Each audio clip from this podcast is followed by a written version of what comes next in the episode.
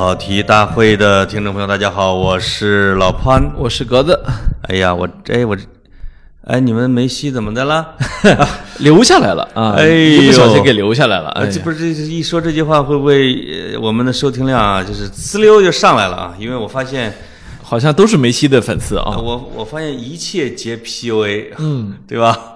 你你你只要说你不爱听足球是吧？我跟你说十期，啊哎，，当你所有人就都爱上了足球。如何解决听众不爱听足球的什么什么途径啊、办法啊？那就是多说。对，所以我决定这一期还是聊苹果，呃，还是苹果好啊，呃现在 iPhone 好啊，MacBook 好啊啊，，这期苹果和梅西加起来怎么也得聊一分钟啊！是是是，好，那现在一分钟到了啊，其实苹果有很多缺点，到现在，哎，我上周六去踢球的时候，啊，呃，我因为因为苹果差点被揍死啊，就是这样的，就是，呃，我应该是两三点到五点啊踢到六呃五点多的球，我把我把我的手机就放到我纸袋子里边啊呃我就怕它放地上直接给晒化嘛，是是苹果手机。我放袋子之后，因为我本来是满格，这我能确定，因为我开车是充电的。结果我踢完半场，我回来之后，我发现手机关机了。啊这个再往，我以为怎么就关机了呢？再打打不开啊一一点儿电都没有了。是就是我应该我知道应该是在九月的呃足球场上啊没有直射的时候啊，苹果被晒晒没电了哦啊，是这个是会有这样的现象吗？呃不知道啊，真不知道、呃不知道，就是你这种天天夸苹果的，你竟然不知道它这种、为什么不啊知道呢？就是几年前的时候，我对苹呃我那一代苹果是 iPhone 六，啊？它每到了冬天啊，你就不敢出门儿，也有可能你拿着手机啊，但是你就看那电量往下你还。记得咱们在内蒙古吗？对有有有有一个哥们儿端着一板子手机往外放，啊，就先看哪个先先动没电啊？，对，那个是在海拉尔零下四十零下四十度啊，没有二三十度，嗯，两分钟之内，苹果先退出了战斗，一点电没了。他拿的那一代苹果电池有很大的问题，我我也用过那代苹果，是吧啊，非常恶心。然后这个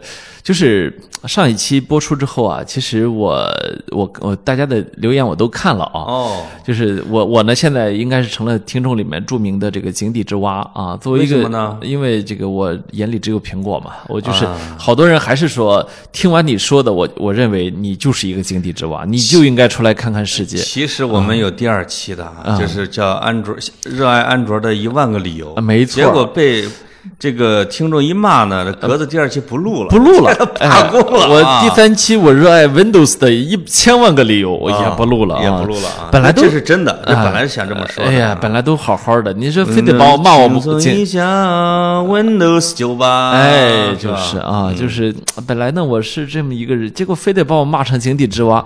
我很喜欢这个人设，哎，我以后就是井底之蛙了啊呵！跑本节目著名井底之蛙就是我了啊！山杠爷。哎，就是我格子。了，哎。我那儿存着有一个，我专门让网友给我做了一张图，啊，就是把那个电影《被告山杠野》那封面啊，那大爷就换成了格子。是是，谁有兴趣，我可以发给他。我某一期格子再抬杠啊，我就当成我们那期节目的压底图。没错没错，这个又杠起来了。哎呀，哪敢杠听众啊！这个，结果我就发现有些听众啊，这个这个留言的那个姿态啊，我觉得就是特别高啊不是，我就有一种什么感觉呢？谁给你惯出来这臭毛病，你知道吗？就是就是以前的时候，我看郭德纲说啊，说这个，哎，观众都是我们衣食父母啊，您您好，我们就好，是吧？您怎么着？我我我觉得现在好多听众啊，有点被他们给惯坏了，就是这些，就是这个人家真拿他们赚钱的这部分这个行当啊，把他们给惯出了一种上帝感。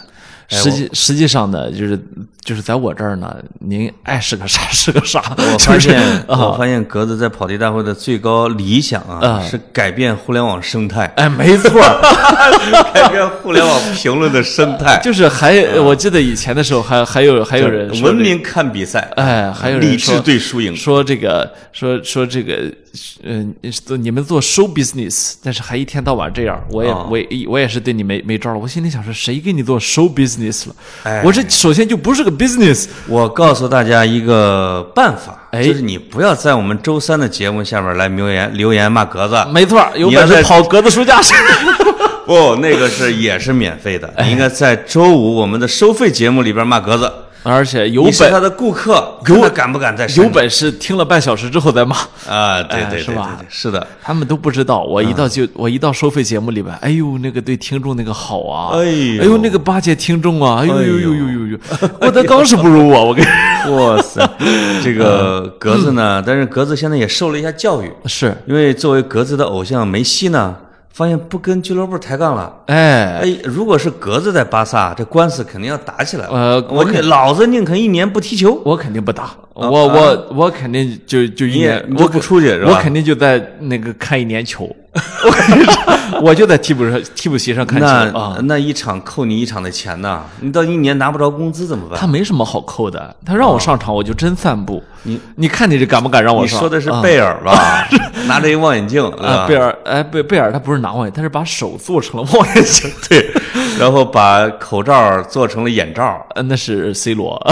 是吗？哎哦，哦贝尔好像也是把这个口罩把是贝尔，口罩蒙在眼上睡着了。对对对，哎这个太狠了，真好啊。这个狠，呃你就哎，你要是真是梅西，你就当成贝尔了。那但是梅西好像挺理智的，宣布在巴萨再待一年。你觉得他是第二年要走吗？我觉得梅西啊，每他这个明年走不走这个问题，现在说不定，因为呢，马上要大选，马上马上明年三月份大选，对，所以这个就现在对他来说反而成了一个就是选择题，就是嗯反而今年夏天要走这件事情啊，就本来是一个必答题了啊。对我发现梅西成熟了，就是一过三十啊，跟你一样就成熟了。哎是我是成熟好多以前你比如瓜迪奥拉和恩里克让他打一场替补，他能他能把他能把社交媒体也都搞成热搜第一，啊他能第二天不训练了。哎，他能、啊他能让人难受一个冬天因为啊。现在这个巴萨这么坑他，说实话，他竟然宣布留下一年，没错。我有点意外，哎我有点意外。哎，其实也是他自己也解释了，嗯说他这一生都不会跟巴萨上法庭。啊、就是巴萨给了我一切，我也给了巴萨一切。啊就这个看到这儿，我还是有点感动。就是是就是这个东西啊，你知道他说的是真的。你想，嗯嗯，他虽然三十三了，可是他十三就去了巴萨。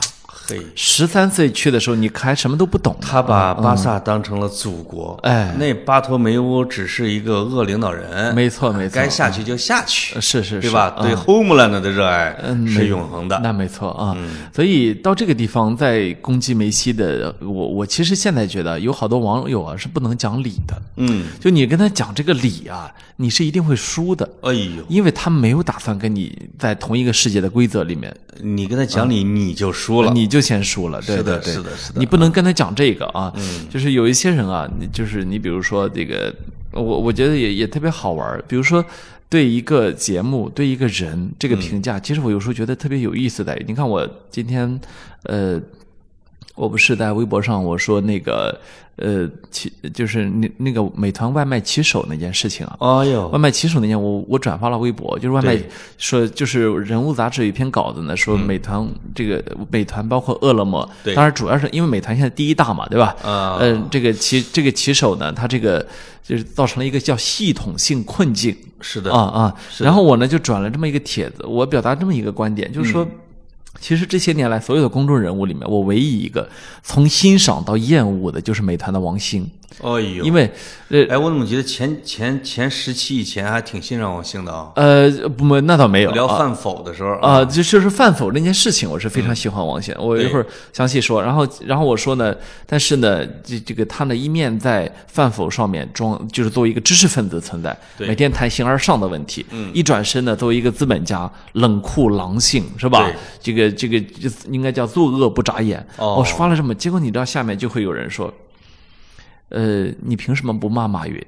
饿了么难 饿了么难道不是吗？哎，你你你能理解这背后的逻辑吗？哦这背后的逻辑就是说，你凭什么不是个完美的人哎呦，啊？就你你凭什么在说一句话的时候，在这个世界上嗯就不能做到无、无无错可挑，是吧？嗯没事儿，啊鸽子，就是我觉得以你这样的智商和判断力啊，嗯，跟那样的评论，你就你就无视，你不只能无视。我有事，哎呦，像这样的我，太浪费，像这样的浪费时间呀。没有，我都会送他七天不能评论别人的微博。哦 我会删除并拉黑他，我不需要跟他讨论问题，啊，对啊我不需要跟他辩论，是的，是的。啊啊，就是你知道有一些网友啊，那那有的有的，我觉得聊网友不如聊骑手啊，我们聊聊骑手啊，我就说，我就我们不能每期聊网友，啊，我就多说一句，我们给网友的关注度有点高。不，你知道吗？啊，我觉得这个关注度是必要的。你知道哎呦你知道为你知道为什么吗？我带你去我们机构干预一下吧，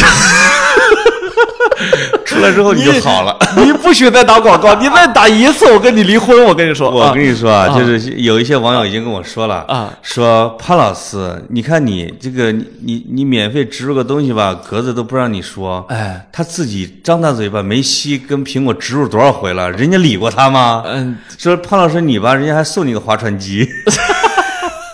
对不对？你怎么、啊你怎么又说了一遍划船机？对，然后、那个、要不要脸了？那个机构我还没说呢，人家给我发着工资呢。哎，不啊，我这儿还要说一句，上一期有个网友我就提醒的好，哎，你你说我也得补充一句，啊，你先说他。他说呢，他是一个自闭症的爸爸，哦，说呢他不喜欢哎，去我们呃机构吧。他他不喜欢听到我们调侃自闭症，那当然。哎，或者戏谑自闭症。啊，他说的是戏谑哦。然后我呢就认真的给他回，我说我们呢肯定不是戏谑，嗯。啊，就是就是就是，千万你千万别往这方面想，是呃，就是哪怕每次老潘一说自闭，我立刻就开始这个那这个个不叫挡挡挡住他这个不是戏谑，我是在推广。啊、就是说老潘他们这个呢是一个商业机构，是一个商业机构，而本节目也是一个商业机构的，所以这个两两个商业机构遇到一起的时候，我们其实约了啊，就是我们会找一个时间专门聊一期。一定会认真的去讲讲自闭症这回事儿啊。对对对但是呢，就不肯定生活中你的是人生不可能只有自闭症嘛，对不对？我哪敢调侃？我哪有那心思去调侃这件事啊？呃就是对吧嗯就是梅西、苹果真不给我钱，那个自闭症机构真给你钱呃，啊啊给一个是给钱，再一个自己身边的人全是这，就是现在每天接触的，就是跟这有关系的。啊那我对他们是太了解了，啊是对吧？是是那是我绝对发自内心的是不会去调侃的。对，嗯，这个地方你还要替我澄清一件事儿啊你要不你要不澄清，咱咱俩就离。但你可以这样，我可以调侃那个游心书店啊，他在东直门。哎，不，你给我闭嘴！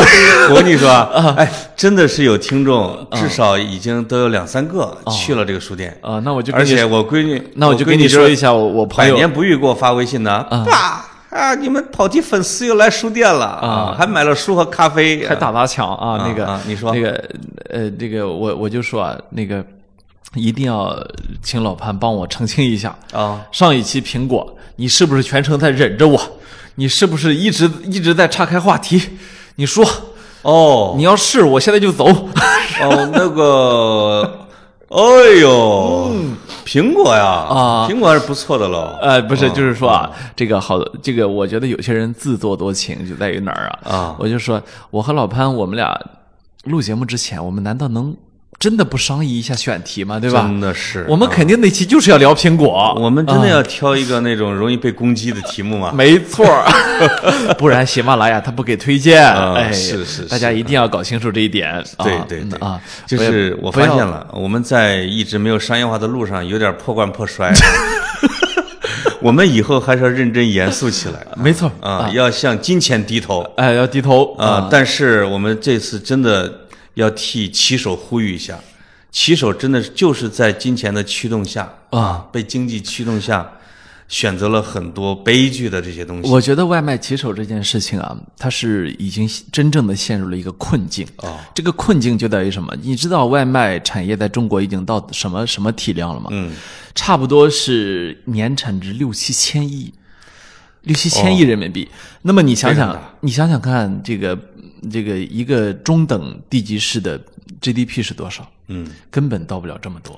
呃，这个我正好跟我的同事在讨论这个啊，就是你像徐州，大概是一千多亿吧。不可能，我们潍坊都六千多亿了。哦，哎，那他可能四千多亿，对徐州可能没有潍坊那么厉害。，啊潍坊都潍坊六千多亿，这个呃郑州一万来亿。GDP，那么，呃，整个外卖产业就有这么大。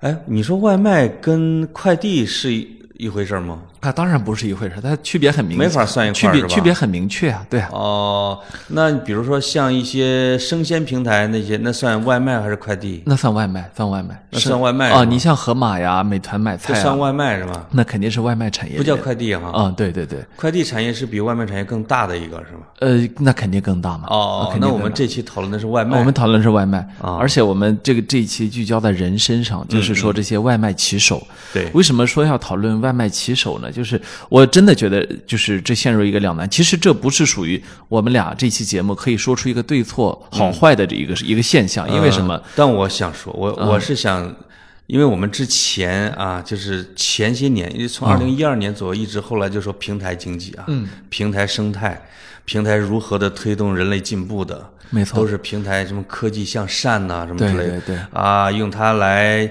建立一个互联网的安全体系，什么讲的全是好的，对对对，但实际上我们现在要讨论平台之恶，它的另外的那一面儿。啊，其其实就是说，首先呢，我觉得，呃，它肯定就是它的存，它是不是该存在这件事情，不在我们的讨论范围。实际上，国家层面上非常认可它，因为确确实实呢，我觉得每一个年轻人，每一代年轻人，嗯，他都应该有自己的出路。对而外卖是很多。这个受教育程度不是很非常高，但是呢，又要去大城市打拼，呃是的的人年轻人的一个非常好的一个出路啊。而且以尤其是这两年的经济形势啊，外卖和快递是吸纳了非常多的年轻劳动力。呃对啊，啊而且收入确实是还不错，对吧？还不错收收入高的真的能过万，但是呢，呃，过万的确实是少数他啊。把从工厂里边流失出来的，从各种呃，比如说滴滴专车流流失出来的，从农村释放出来的这些劳动力啊，给吸纳进去。就是我觉得它维持了我们的低失业率，嗯，这一点上肯定是政府层面对他们大力支持的。那而且另外就是，当你当你考虑到它和生产线的对比的时候，你其实你作为一个年轻人，你也会更想做外卖，因为对。呃，在工厂里面那个枯燥的那个那种生活方式啊，其实对于很多年轻，尤其是九男的九零后、零零后来说的话，好多都受不了，对吧？是，所以就是我我觉得某种程度上说，你看现在中国的各地的工厂越来越多的这种机械化嗯，越来越多的这种甚至很多机器人代替人工啊，对。就是因为它的繁复的那种重复的工作，确实对人来说有点折磨肉体。是的，是的。那么现在问题就来了，外卖折不折磨肉体？嗯，呃，是从实际上从今天这个人物杂志这个报道，实际上也不不光从他人物杂志这个报道啊，对从我们自己生活中的观察来说，外卖呢也确确实实对外卖骑手某种程度上造成了对他生命的一个挑战。我觉得这个机器人替代人呐，它可能它最重要的原因，实际上是因为它省钱，嗯，和它的差错率低。没错啊，当它有电的时候，它就没有差错。而且你也不用、不用像管理人那样管理它。是的啊你知道原来富士康什么几连跳的时候是吧？嗯这对资方来说是很大的一个压力。对，所以机器代替人呢，有可能是未来一个趋势，真的是未来当自动驾驶的时候，人工智能到了一定程度的时候，是不需要外卖员的。呃，它不需要滴滴，呃不需不需需要不需啊、对，就是它真的是可以机器去给你送外卖，没错，啊。啊、但是在这个阶段的呢，外卖成了劳动密集型的一个象征。对，啊，是最密集的一个地方。而且过去的那种劳动密集，在工厂里面说，我们是看不见他们的。对，今天呢，我们满大街看到穿黄色的、穿蓝色的衣服的啊，满大街逆行的啊，对。这逆行者，我真的是逆行者。对对对，这你知道呃这个呃，今今天这个报道里面，他也也说出了一些数字啊，嗯，比如说在是比北京、上海、广州这样的大城市，可能有时候一年这个死伤于这个外卖这个路上的外卖小哥啊会是几百。啊，对那么这几百，你想想这，有可能都不值，我觉得啊，嗯几几百条鲜活的生命的话，这个事情必须要引起大家注意。就是，是呃，当然你如果你要说说啊，这个你实际上你看北京每天都车祸都死人了，是不嗯是？这是真的。但是呢，呃，这个死死车祸死人和车祸让外卖小哥死，这是两件事情。是的。呃，我们这这里没有在滥情，而且它是能避免的，这本来是可以避免的。对对对，所以呃，前一阵儿有一个微博上有一个呃拍视频博主啊，叫曹导，嗯，她呢是一个是一个女士啊，呃，很风风火火的一个人，啊，呃，去当了三天的外卖员儿，哦而且当这三天是在哪儿？就在我我我们单位附近，哎在我们单位附近当的这个不是你们那。一片儿还行啊，那片环境啊，车也少，呃，错。我们那一带车是真不少，哦，我都是晚上去，对我们对吧那我们我没有白天路过你们那儿。我们那一带车是真的不少啊哦，从这个这去通去通州的，去燕郊的，那啊都是从国贸从前面那一天晚上带出发啊。送你的时候，怎么都只有我一辆车？那是因为就是那个点儿那都是在深夜。那个点儿是个霸道总裁点儿，你你懂吗？就是一般那个点儿，像你这样的老总车上载着不是我这个性别的，哦，呃，我这年龄可能都偏大了啊，就是，当你快到下车点的时候，交通管控，哎哎 哎，对吧？对吧？对吧？呀啊，怎么说呢？那结果呢，他就发现啊，他发现了一个一个很有意思的现象啊，嗯就是美团这个系统里面默认的导航是步行导航。哦，所以你理解吗？它为什么会有大量的逆行啊？对，导航直接指挥它逆行的，实际上对骑行来说那说，这个是主动作恶的一个东西。对骑行来说是分左右的，对但步行导航是不分左右的，哦，因为它其实有自行车的导航吧？呃，我记得有骑行导但是航吧？但是美团它不它它不是用高德，它是用内置的自己的导航系统，哎，它直接教你逆行。逆行啊、那么为什么教你逆行呢？你看今天这个报道里面又说了一遍，就是说他们实际上用 AI 算法算这个距离的时候，算的是直线儿。哦，我从这儿到那儿五公里，哦实际上你要遵守交通规则，到那儿七八公里，对对对，我不允许你遵守交通规则，你必须给我直线过去。因为你因为你这一个单要控制在，比如说从什么原来的五十分钟到三十五分钟，现在甚至二十七分钟，啊，对它，就一路的再往下，要给你压榨你的速度。所以它里面上来就说嘛，说谁说时间又少了两分钟。哦，这个你想想看，这个我不知道大家对于高中课堂有没有这样一个记忆，嗯就是说老师说你不要在课堂上这么这么这么开玩笑，嗯，你浪费这两分钟，全班六十个同学，就是一百二十分钟 啊，对对对对啊，就是两个小时的生命啊，是的对是的。那么现在就好，就是这个，嗯你当你给成千上万的美团小哥一人省下两分钟之后，嗯你发现作为一门生意，这是个大生意。是的，是吧？作作为作为王兴来说，他那个锃亮的脑门儿他确实算清楚了，对吧？啊，他但但是这这里面的风险之高，就是我们会看到美团的股价在上升，因为它什么？它是要它有一个你呃从亏损到平衡到扭亏为盈，它现在是一个盈利的。没错，这个盈利千亿的美元的大公司，对，这盈利的里边的奥秘，它就是一个，比如说它的效率，嗯它的效率本来这一个快递员一天能送十单，他给你改成，他给你通过各种算法、激励措施和惩罚措施改成十二单，没错，那它的可能在这方面的，呃，这叫什么？呃，营收就可能会增加百分之二十，这是有可能的。那当然了，就是当你在大路上看到啊骑手在逆行，或者他在逆行并且看着手机，他不是说他有一个毛病是喜欢骑车看手机，不是你在小区里边看着他唰唰唰狂奔的时候，其实是在算法在驱动它。我不知道你打你你你打车多，当然你有司机，你打车少啊。哦我打车多的，啊啊！就是我打车的时候啊，特别的经常遇到，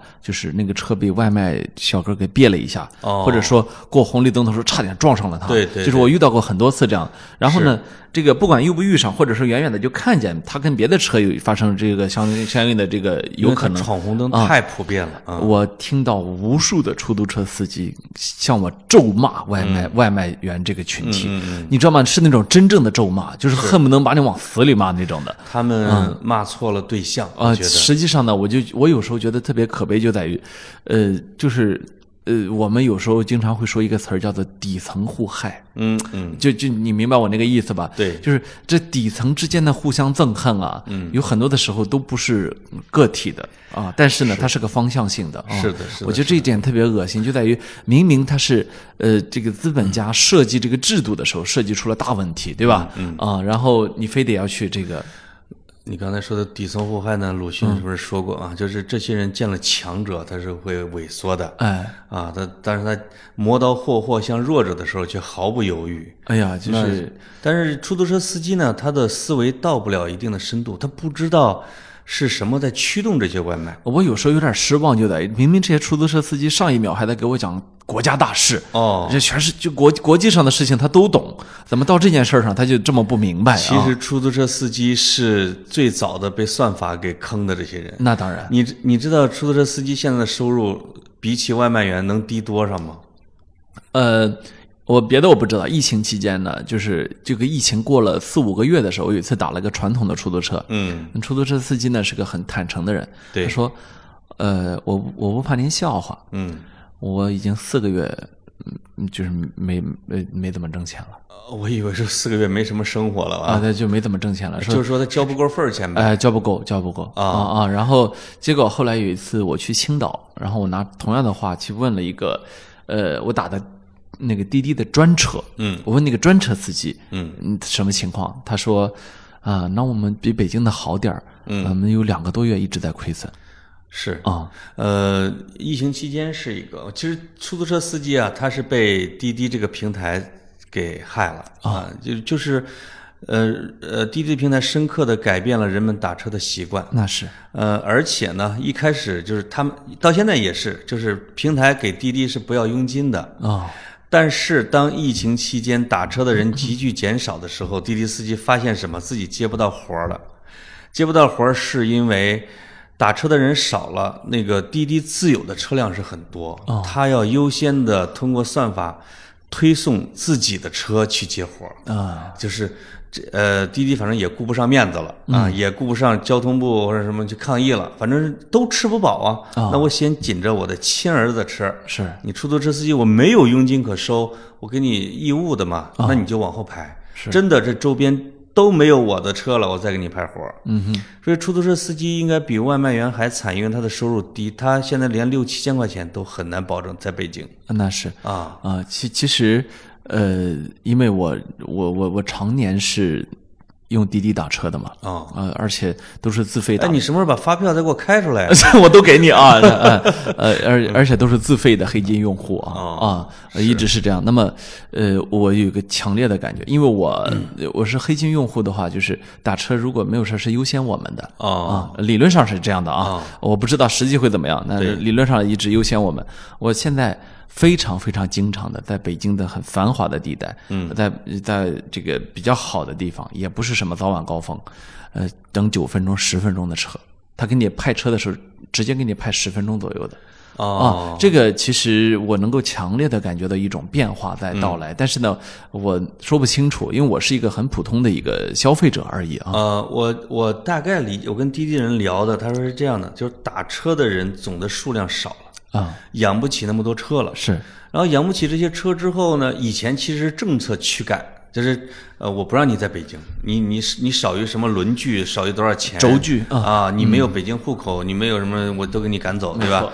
现在不是了，现在实际上是经济用脚投票，有大量的滴滴司机去转向做外卖了。啊啊，就是你经济不太景气的时候，人们其实是不舍得打车的，对，他选择公共交通。没错啊那么就是你接不到活儿，连续几个月亏损，滴滴司机就改行了，他就不要这个车去去跑这个东西了。是是是，那么车的总量就少了，你就会发现滴滴的客人和他的平台供应的车数集体都在减少，那么你打车的数量，呃，等车的数量，呃，时间一定在拉长啊，因为它稀了，它特别稀。现在我我有的时候那个那个打车的时候，我就会跟司机做一个游戏。嗯，我说您知道滴滴这一单挣多少钱吗？哦，他说怎么算呢？我说非常简单，你的手机屏幕上的金额和我手机屏幕上的金额，我俩看看差价就可以啊啊。一般会差多少？呃，一般呃这这百分之多少？呃比例说不好，但是我印象比较深的有一次是，呃，他的屏幕上显示是嗯接近九十块钱，嗯，我那儿显示差不多是得一百二左右。太这么狠？呃，然后那那个司机看了之后，他也很震惊。嗯，他说：“我没想到啊，我那从机场打车回打车回家啊，我没想到会。呃，这个呢，这个背景就是去年整个财年滴滴的亏损大概是一百零几亿，就是一个平台亏了一百多亿。啊，另外一个信息是滴滴本来争取要今年上市，哦，它上市的一个前提就是你的财报不能太难看，是要不然你上市就很麻烦，你的股价就跳水了。哦，所以它现在在减员增效。这个减员呢，就是降低成本，嗯，增效呢是提高自己的提成。哦，啊，他把他肯，你看这这一下就把出租车给排掉了，因为出租车上他挣不到钱，是，他要挣这个可能是百分之二十以上或者百分之三十的利润，嗯，这个来支撑，让他有可能减亏或者是扭亏为盈。虽然这非常难啊，这非常难，但是这个就决定了你看到的数量的差距。是，呃，就这游戏有时候跟司机做做挺好玩的啊但但是我要说回来一点，你刚你们这些资本家呀，我有时候想想啊，其实一代一代的是在变化的。对，呃，这就是说，这个其实以前的时候看马云、看马化腾的时候，因为这两位我都采访过，嗯，呃，我我我实事求是的说呢，我认为呃，他们都是有价值观的人。对，啊，就是这个这个价值观这个东西啊，它不一定是一以贯之的，嗯，它也不一定是百分之一百的，你你不能苛求一个完人存在，是的。你不能要求他没有没有缺点，他甚至可以有大的缺点，嗯，但是我说的这个价值观是真实存在的，对。吧？啊，比如说这个疫情期间，你看这两位做的好多事情，是吧？这个你都觉得哦，确确确实实是真出力，就是这个真出力，还是说出个两百万让社会对社会发个通稿，这是有这是两码事情的，是对吧？啊，他真全世界各地的去搜罗防护服和护目镜的时候，嗯，你你这个很不容易啊。对。他利用他手底下这上千名员工是吧？嗯这这生力军。那么，我有点看不太懂现在的这批年轻企业家。啊，我的意思是说，这批事实上已经即将成为中国首富，嗯甚至短暂的成为过中国首富的这批年轻的企业家，嗯嗯，啊、就是当然里面的代表人物大家都知道了，是吧对？张一鸣啊，黄峥啊，然后王兴啊，甚至程维啊，对吧？啊我有一点点的没有完全的看懂他们。嗯，觉得他们在，比如在社会价值这一块儿体现的不明显。呃，尤其是呃，对我来说，我最困惑的实际上就是对王兴，嗯嗯，因为实际上呃，这里面我原本最欣赏的就是王兴。哎呀，呃，因为你你知道，他到现直到现在，他养着范否这样一个半死不活的中国最早的微博，对。一天到晚他在上面发各种东西。我不是说嘛，我我我也有这个，然后时不时的刷一下，对。你就会发现他每天都在思考一些形而上的问题，很有意思的问题。嗯，他能总能够发现两个事物之间的联系性对和一些冷知识和一些小智慧、小小技巧。嗯，你我有一天我还跟人感慨，我说王兴啊，像两个人。啊，这两个人，一个呢就是一个从清华毕业的、心怀家国天下的、对世界有强烈好奇心的知识人，嗯另一个呢就是一个商人有商人啊啊，就是呃，但是呢，他有一个呃，当这两个两者同时存在一个人的身上的时候，你不会认为一方面不会影响另一方面，对吧？嗯你肯定会觉得这个知识人的这个气质会影响到他做的商业决定和他在商场里面的风格等等是的对吧？嗯但在王兴身上，你一点都看不到。这可能就是创业人格啊，就是我我在我上一个公司的时候，呃，曾经跟投资人有过交流。这投资人是一个很有名的一个投资人，嗯，啊，他们投过京东，投过瓜子啊，呃应该美团是不是？呃你再说下去，就有人猜出来了。啊对啊，呃，我记得，当然这不是说一对一交流，而是他在一个这个会上啊，就什么在内部的会上，他就说，有一些我主要是看人啊，像比如说投瓜子杨浩勇，主要看杨杨浩勇这个人啊，就是看他们身上的一种狼性啊，或者一种创业的韧劲儿。是有有时候看刘强东啊、杨浩勇啊什么之类的，他是有一些共性在里边的。嗯，那说很看好王兴啊啊，那就不止一个投资人说是看好王兴。实际上他们看好了王兴的是他们想要的那一面，那当然，那对吧？也就是你说的那两面其中的一面是啊。那另外那一层呢，有可能就只是他的个人兴趣喽啊。嗯嗯，当然，你要说这个智商呢，王兴肯定是非常高的。对他能同时运营着这两个人，嗯我认为这已经远远就是他其实成为其中的一任何一个，嗯，都已经非常不容易了。是他同时身上有这两个，你可想而知他的智商高到啥份儿上了啊！是的呃，就是，但是呢，他的另一面让我觉得伤人到有点可怕。嗯，呃，就是我我们中国互联网总爱说一个词儿叫狼性。对，这么多年呢，好像说没有狼性的企业呢，大部分都被干掉了，对吧？嗯你要说啊，这个公司特别佛系啊，嗯佛系到什么份儿上？一般就是佛系岛被干掉，是吧？对就就就很难很难存在下来。呃，有很多啊，比如说大众点评跟美团儿，哎。当时大战的时候，是是是，大众点评的那个创业团队被认为是一个文艺调性的啊，有一种理想主义的，是。啊，在投资人的硬性撮合下，大众点评就被干掉了。是是是。啊，就是这这种经常两个老一跟老二干的时候啊。啊，就是下的赌注最大的啊，就是恨不得要砍自己手也不离开赌台的，是。哎，最后就熬熬过来了。呃，问题在于王兴进入的每一个领域，他都这么干的 啊，就是说，对在他的早期的创业失败呢，这个饭否和人和人人网，就当时叫校内网啊，嗯可能都给了他很深重的教训。啊，结果呢，给他留下的今天的后果就是，当他成立美团之后，他他的第一站你还记得吧？嗯，叫叫叫叫千团大战，是吧？对，中中国的其所有的所有的这种叫当时叫团购网站啊，嗯为什么叫美团呢？可能年轻网友不知道啊啊，它是从团购开始的啊。是的。那么他模仿的都是美国的那个 Groupon 那个网站，团购网站看来就怀了他一个。呃，他能够在千团大战中活下来，我认为那那就是给他第一次启发，就是当一头狼真的很爽，是哦吧？当一头狼真的可以咬死其他的嗯啊啊！那么呃到到今天，你看美团但凡进入一个领域，它有著名的所谓的地推团队，是吧？是。他当他的地推团队要动手的时候，基本上你会让我想起来什么？你知道以前的时候啊，其实商业很多时候在模式上。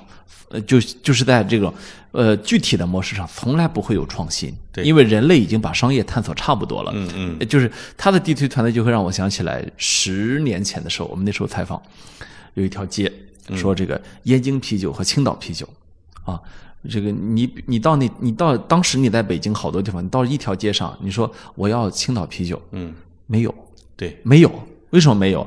因为哪家店敢在这条街上卖青岛啤酒，会直接被砸。是的，会被砸啊，然后这个呃，他们还会传很多啊，燕京啤酒的团队带了几十个人和青岛啤，就是都是这种故事啊。啊，因为我在啤酒厂实习过啊，确实听到很多是就是叫大排档之战，哎，真的是会发生几十人对几十人的械斗啊械斗啊。群殴械斗的，没错啊。啊，呃，格子呢，刚才说王兴，跟我刚才说滴滴，呃，其实都是在说骑手，骑手的前因后果，对吧？哎没错，啊就是骑手为什么会超速，为什么会逆行，为什么看手机，为什么会死亡对，啊？这个根子其实在平台这儿没错啊，就是说王兴其实也是在说平台，因为他在驱动一个平台，是在做很多事情。他是大 boss 嘛？对啊，这我们经常会说大数据啊，AI 啊，算法。哎，其实就是这种大数据和算法在不断的给这些骑手上紧法条，是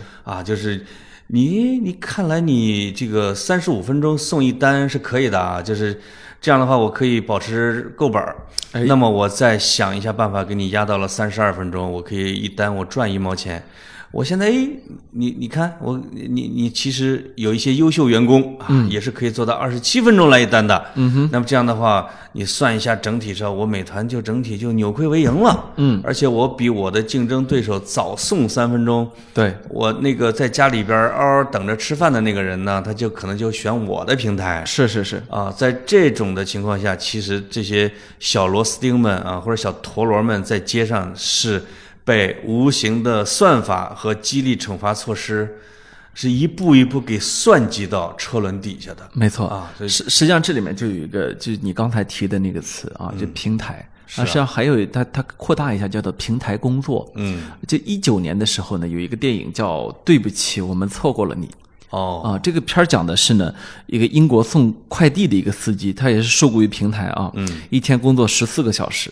后来呢，他出了意外，嗯，但是呢，你知道公司在他出意外之后，让他赔偿这个意外造成的损失，哦，为什么呢？因为他不是公司的员工。所以他自己的身体的损伤呢，这个公司也不管，嗯。但是呢，他还要去管公司的这个这个车辆这个物件的损失。对。所以然后你还可以想呢，就是这个这个 Uber 啊，嗯。这他的司机也都是这样的，就是说，实际上呢，这个它既是一个中国社会的问题，它也不完全是中国社会的问题，它实际上是人类发展到现在，在这个平台经济发展到今天的时候。都出现了，那么为什么会都出现呢？实际上就是呃，也就是涉及到我们一个长久以来一思考的一个问题，就是技术。对当技术发展到一定层次的时候啊，这个所谓的 AI 算法、大数据，它它放之四海而皆准，都在用的时候，它其实对整个人类的生存方式造成了一个挑战。是的，这个挑战呢，就是说，一方面呢，我们自己跟机器之间呢有点傻傻说不清楚了，对吧？机器既在取代我们，又没有完全取代我们。就是你刚才说这些工作以后肯定都会被机器取代，但现在没有被机器取代，现在啊呃，但是算法已经到了。没啊啊、那一部分没有被取代的呢，可能是王兴他们的大脑，啊。未来有可能是一个中枢是不需要人脑的，呃，实际上王兴他比他们的大脑比人类的大脑要更先进的。王兴他们一直在炫耀的就是说，我们这套东西啊是用算法出来的，我们是 AI，但是他没有去说的是这个是用人的肉体再去执行算法。对是吧？算法按理说你听起来很像是要用机器人去执行的，是但现在呢，你用的是肉体人去执行，所以呢，它就会出大量的问题。嗯，呃，它没有考虑人的正常的生理的承受力啊，人的人的极限，人的情绪，对吧？人的幸福，对这些是都是不在的。它完全是用一整套的说利益啊，嗯我成本啊，投入产出，就大家会现在很多人选择快递。的唯一的原因呢，是因为它比其他的行业现在要稍微的收入高一点。对啊，这个行业把它驱动，但是我现在也看到会有离开这个行业的越来越多的消息。呃，但是这个行业还是个很兴盛的行业，而且呢，这个点外卖的好多人呢，自己也没好到哪儿去。嗯，我为什么这么说呢？我举一个例子，呃，这个钉钉这个软件，嗯，它呢有一，它呢这是一个强，其实上是一个强迫性的软件，嗯，它要求你打卡，要求你的，要求你露脸，要求你只要点开了一条信息，你就显示已读啊，是吧？它实际上我跟你说，这个已读很很害我的，啊因为我不爱看这个邮件和一些东西。啊，我，但是我又要求我的部门的人啊，要给我全都来周报。哦呦，结果有一天，他们突然开会的时候问我潘老师，我们写的周报你好像没看呢。我说我都看了。要说潘老师，你那你要点成已读哦。哎呦，哎尴尬的啊！啊，就是说反向监视啊，啊对就是说，呃，你就看啊，就是像钉钉这样的软件，它其实也是一种这种所谓的对人的压榨，嗯而且呢是用了现代的新的技术对人的压榨，是吧？是的过去你可能这个你躲躲藏藏啊，摸摸鱼浑浑水是吧？可以过去的事儿、过不去了。那么好。从这个资本的角度来说，他为什么会愿意用这个软件？因为确确实实，它会让你更加的像一个螺丝钉。就对他来说，你会变成一个更好的螺丝钉。他会更有效率，是吧？他会更有掌控力。嗯哼。呃，举个例子，就是这两天我家里边一个老人，嗯，要学习智能手机软件儿。啊那说为什么学呢？这个当然，这个其他的微信啊之类的那些都不说了。嗯，他说现在有一个很重要的是，老家呀、就是我们河南啊，这个在运行一个就是类似于社会保障的一个 APP。哎呦，这个 APP 要求退休的这些老年人每年要上自己的 APP 去用，而且要进行人脸识别，以证明他还活着，哎呦呦呦，要不然就不给发社保。哦，哦，以他为的是防止老人去世，孩子有人在冒领。啊，但是你总觉得这种说法，这这种弄法很不人情、总觉得哪儿哦、总觉得哪儿有问题，对吧？啊我就证明我还活着，啊，就自己要自己晃晃脸，要活，眨眨眼啊，对。咧咧嘴，你看我们嗯我们才给你发钱啊，这种真的我有时候想想，这个社会啊，呃，社会的发展啊，跟人的预想有时候差确实差别很大。比如说，我们一般会认为，科学技术越进步，越能够替代人工，是吧？呃，这些然后这些大家企业的公关部都是这么 都是这么发稿的。不，大家呢都会更省力，是吧？嗯然后人人类呢会更加的获得解放。但事实呢，就是说，呃，很很早之前就有就有哲学家就认认认识到说呢，就是。呃，值得怀疑的是，一切已有的机械发明是否减轻了任何人每天的辛劳？哦，哦，这是工业革命时期有哲学家说的。是的那么，呃，这句话其实我觉得放在今天看，它还是特别的有道理，就在于我们发现发明的技术越多，它不是减轻你的辛劳，它是对你的控制越来越好，是吧？啊，这这个你这句话说的特别在理啊，社会生活方方面面，啊、你想想看，这个为什么资本家可以呃可以就冠冕堂皇的说这个九九六，说这个什么七七幺五是吧对？啊，就是这两天这个西北莜面村啊，就是为什么？因为他其实有了更多的手段去监去看着你把这个事儿给我做了、啊，去看着你把身体给我耗在那个上面，是吧？所以呃，在在这在这个在这个情况下呢，我会我又会觉得哦，其实我们每个人都是那个外卖小哥。对，有时候你哎，你可以看一个视频啊，在也是刘强东的一个内部的视频，他在当时他在骂马云啊，现在他们他好老实多了，以前有一段时间是经常骂马云的，他就有一句话有点话糙理不糙，我当时看的乐了，因为阿里啊有很多平台平台就是大的电商，它的公关部会一直在宣传，包括阿里自己说，他们推动了社会进步，他们刺激了就业，而不是而不是。压垮了就业和传统产业，是是啊，让人们更幸福、更自由。刘强东说都是扯淡啊，我还不知道吗？啊，就是我们这些电商平台其实就是摧毁了就业。啊啊，就是因为你让更效率更高了嘛，你更少的人替代了更多的人的工作，啊那这大量的小店主、小商场、小卖部，那那是没统计在内的，那些人其实是。被迫离开自己的小产业、小商业，加入到了外卖大军的这样一个行列里面去了。啊，没错，就是，就是说呢，我们后来才发现，原来这一切技术和机器的发明啊，只不过给给了他们制造更多的生产利润的一个机会，是吧？给了他更多的生产利润，所以你他不会让他收手的。所以啊你会发现这些大互联网公司的老板的豪富程度已经超过了以前。呃，对他啊跟普通人之间的财富差距正在越拉越大。越拉越大，啊我好像看一个数据，但是我忘了具体比例了，是超过几十年前的。因为他不但在让你更加努力的工作，他还能够去去借用了技术，就技术给他提供的那部分利润不算是吧对？嗯，所以他利用互联网和科技的手段呢，因为你原来是人力，就是一加一一加一，你在造东西嘛，你在纺棉花。没错，啊他现在是用利用了互联网手段和机器人的什么等等手段，它产生了叠加的利润。你知道整个疫情期间，全世界最富的那部分人，整体的收入水平高了一大截吗？哦，就是说，整个疫情期间，大家这个普通人的收入水平都在下降因为水在落，啊，但是呢，最最富最富的那帮人反而更加更加有钱。所以这些呃，你比如世界前十的大的呃公司或者互联网公司的老板啊，他们其实是帝国。哎，啊，我我记得一两年前，就是我们的政府是在给那些平台啊下了一些箍，要求他要更有社会责任。我记得当时当时我不是很理解，因为我在平台的公司在做。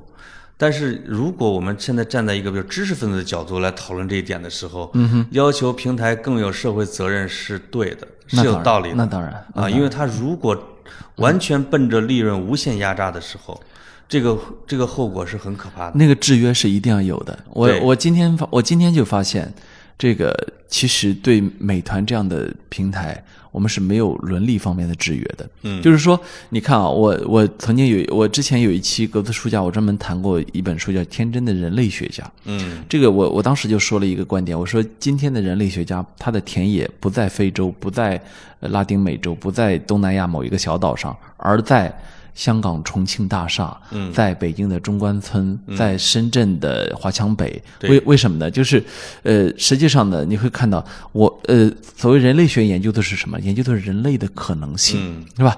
那么你会发现，其实他们正在创造人类新的可能性，但是呢，我们的研究、我们的伦理、我们的价值观没有跟上。就是在这个时候是彻头彻尾的资本家想怎么炸怎么炸，甚至资本家到底他能够压榨出什么来，他自己都没有概念，是吧？哇他就说我先炸了再说，是吧？因为这个今儿就能有几百万美金入账，是吧？所以他就会压榨。那么在这个在这个压榨的过程中，我我我是觉得说，你必须要付出代价。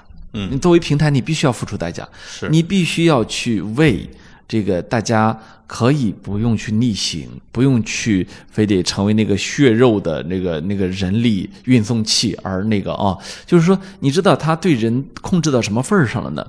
呃，这个报道里面有有一个细节，我觉得说的特别好玩，就是说，呃，不是好玩啊，我就说说的特别好，我没有说好玩的，就你看口格子现在吓得话都不敢讲了呃呃讲都不敢话了啊，哎，那个就说呢，他就说啊，出了个车祸，倒在地上，他第一点他想的是，哎呀，要要耽误时间了。他第一个他想的不是说，不是说我我自己的安危，我的身体是吧？对然后他想，哎呦，这个要要错过时间了那就是被异化啊，就被是啊，被完全被异化。对，嗯，那个还有一个新闻是，有时候很多你如果把一些单独的新闻给并排放在一块儿的时候，你会非常震撼。呃，我记得几个月前有一个新闻，是一个呃呃外卖小哥出车祸死在路上了。嗯哼，这个但但是呢，就让人特别恐怖的是，他的手机一直在传来客服的声音。嗯嗯，说你已经迟到了多少分钟，你已经迟到，你将会被扣多少钱，什么什么之类的。其实这个人已经死了，然后有过路人就拿起来就有人骂这个客服，人都死了，你还在这么残酷的在逼人家。这个客服说不定是个 AI 声音。哎，这有可能对啊，啊，对啊，都不是，这他都不需要是一个人。客服机器人嘛。对啊，对啊。所以，当我们去看待这个时候，我们会意识到，也许正在发生的是我们在科幻电影里面都会反感的那些现象，但是却在我们的日常生活中真实的出现了。对我觉得作为一个普通人呢，我们唯一能做的事情是说，哦，我我，比如说我啊，我是尽量不点外卖，嗯，少点外卖啊，我我我不认可这种。这这这种呃，我不是我不是说百分之百的不认可，而是说我不我不是特别的有良心，把自己放到这样的一个产业链我自从有外卖产生以来，应该点的不超过五个。啊、啊啊，因为不太会用。这是老年人会被抛下啊。啊然后第二个呢，就是说，呃，不催单。呃，我我我不催单的一个一个很重要的原因是说，呃，我其实知道啊，就是你他他拼了命。呃我曾经有一次就是看到他踩在我那个点儿上啊，啊，最后一分钟他给我打了电话，说我到了。哎哎呀，我都能想象，你说他那一分钟怎么过的？对对对对，往前拼嘛，是不是？是。然后我我你那时候应该安慰他一下啊。我有时候晚上十点，我自己在大马路上这个遛弯儿啊，有一次就碰上一个外卖小哥，你知道他在那嚎叫着，哎呦，哎呀，让开，就哎呀，是那种我就是啊我有一种什么感觉？我觉得极其不忍，就是我们自己的我们自己的生活中、生命中，我们经历过一些得得狂奔的、得奔跑的时刻，得得自己就就压抑的想呐喊的时刻。可是你要想到有一有一波人，他每天都在经历很多这样的时候，你会觉得。哇，这已经不是说一个中年人的崩溃了，这是一个人的崩溃你了。讲的是我们在日常生活中啊，在或者在马路上司空见惯的现象，其实它隐藏的是恶。你像马化腾他们做出一个新的口号叫“科技向善”，其实它的潜台词就是科技是可以作恶的啊。而且呢，它之所以是第一个喊出来，是因为它是最容易识别的，因为它在推广游戏啊。但是像这种外卖的平台，这种 AI 算法驱动的啊，以调动人的潜能极限去挣钱的这些平台，它是比较隐藏的。但是，但是我觉得，呃，我们不断的应该有越来越多的人去看到这一点，去看到这其中隐藏的对人的这种摧残性。没错啊，那大家比如说多发声，或者说多去像格子老师这样的啊，不去催外卖员啊，但是你不催，平台会催，他会催他接下一个单。他他不需要我催，就是说、哦我的意思是说，你就不要再给他在 AI 之外再加一个呃这个人工的真正的压力了啊。是另外我们应该啊见了他之后，好像说他就是个比你低人一等的啊，对然后觉得就是我我现在还发现一个特别让我觉得受不了的事情，就是这个穿上这身外卖服啊，你等于成了呃低人一等的。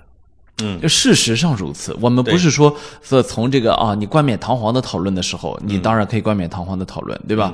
你当你穿上这身外卖服，你成了社会中某一种说不清道不明的，哦呃，为他人服务、为他人而存在这么一种呃一种身份的时候，我觉得哪儿不对，对吧？对这是哪儿不对的啊？是的，哎，我发现啊，在这一点上，王威好像做的还可以啊，就是顺丰的那个，因为我已经在不少的办公区、园区和小区，发现所有的啊送外卖的、穿不是不是这个送快递的这这种啊，我不让你进，不让你上楼，嗯，但是呃顺丰都能上去，他顺丰甚至有卡，我我我他花更多的钱会让他的员工增加一些自由度嘛？我不知道你记不记得这样一个社会新闻，就是几年前的时候，北京有一个开奥迪还是什么，在胡同里边儿，嗯。啊，和一就和一个顺丰的一个快递小哥发生了冲突。呃，我记得，呃，那人记得，那人羞辱了那个顺丰小哥嘛，对吧？你像北京大爷，咱们都知道啊，对。有有一有一些会比较狂，然后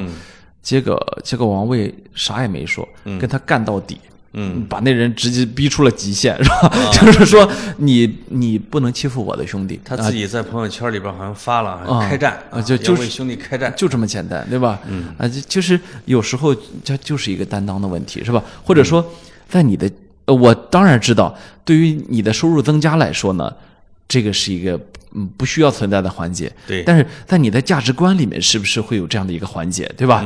就是。呃，就是说，无论是什么人羞辱一个外卖小哥或者快递小哥，那个人的财富值都不会比王威或者王兴高，对吧？但是区别就在于你愿不愿意去利用你的社会身份，去为你的这种看上去他收入也不高、社会地位也不高的人，去争取他应有的那份权益呢，对吧？对，另外一个呢，就是，呃，我觉得顺丰有一点啊，是值得这些平台企业有时候呃稍微的惭愧一下的，是什么？就是它不是利用呃降价啊、压缩时间这种方式来赚钱的。没错，啊，我比你更短，我比你更快，我的我的比你更能吃苦。我看了，应该是这一周看了一个，说是顺丰它的利润还是什么之类的啊营收，嗯，超过了什么三通一达的总和什么之类的。是是是，哎，我就看一下他们的运营方式，会发现什么？它收收费是最高的，它贵，他给他的顺丰的这个员工的收入也是最高的。嗯，他利用了客单价的高，嗯哼，来支撑了他的服务的好，他的成本的增加。嗯哼，但同时呢，他的这个他的工作人员，他的他的送快递的整体福利相对也比对方好。没错，这是一个办法，就是我用我更好的服务，呃，来更安全的到达，对吧？呃收你更多的钱，有更多的利润来支撑我整个的比较健康的这样的运转，而不是杀价格战。啊，你说的这个健康的运转，就让我想起另外一个，就是一个拼多多。嗯，拼多多每天它拼团的这个量之大啊，完全的是让人瞠目结舌的。嗯，那与此同时，它这个这么便宜的一个价格，一个很重要的一个基础就是外快递的价格低，是吧？真正的价格低，把价格杀到了底，是吧？啊，导致呃，你知道这个我我我我们家有一个小朋友，哎，是不是五块钱都能送啊？有时候那必一个快递必须呢。我们家一个小朋友啊，呃，前两天跟我说啊，他用二十块钱的红包券，就 是他在里面领各种各样的券啊，然后然后呃然后下了什么六单七单，他你你知道吗？就是我去，就是说你他已经让你明确的知道啊，这东西肯定就已经那是一个践踏人的劳动的价格。啊，对这他已他已经彻头彻尾的在变成了说，纯粹的咱们以计算的角度来看，怎么着能够利益最大化，对吧？是的啊，那么呃呃，当然这是另外一个话题，我们可以改天再谈，就越谈越谈越越越杂了啊。是我们回到这个外卖小哥身上去的时候呢，我觉得作为普通人，作为普通人，我们还是要对人保有对人的一个基本的。温温厚和善良的那一面，就是说你你得知道，他也是爹生娘养的，是吧？他也很可能像你一样，是来到一个不同的城市打拼，是吧？对所以当你看到他在路上逆行的时候，当你看到他撞人的时候，当你看到他呃很多不文明行为的时候，你当然你应该反感这样的行为，但是呢，呃，我觉得我们可以多想一步，就是说，呃。他也许有一些东西不是他自主的，而是他被异化的是的，啊是的，嗯。啊。哎呀，这个哎，就是是不是有听众说我们开玩笑啊？我们这期一个玩笑都没开，嗯，没，我们是一个非常严肃的在批评一个人那当然啊。我们植入了一个品牌啊，用来批判，啊 对吧？啊！这一期的植入，他我们希望这个品牌可以给点钱啊。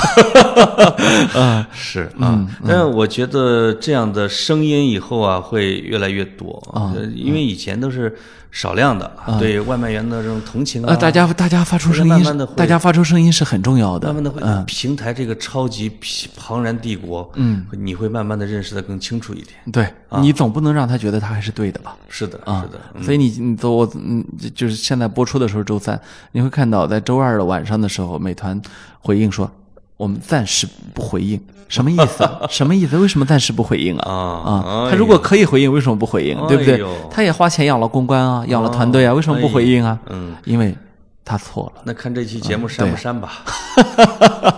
ok 好到这里拜。拜拜。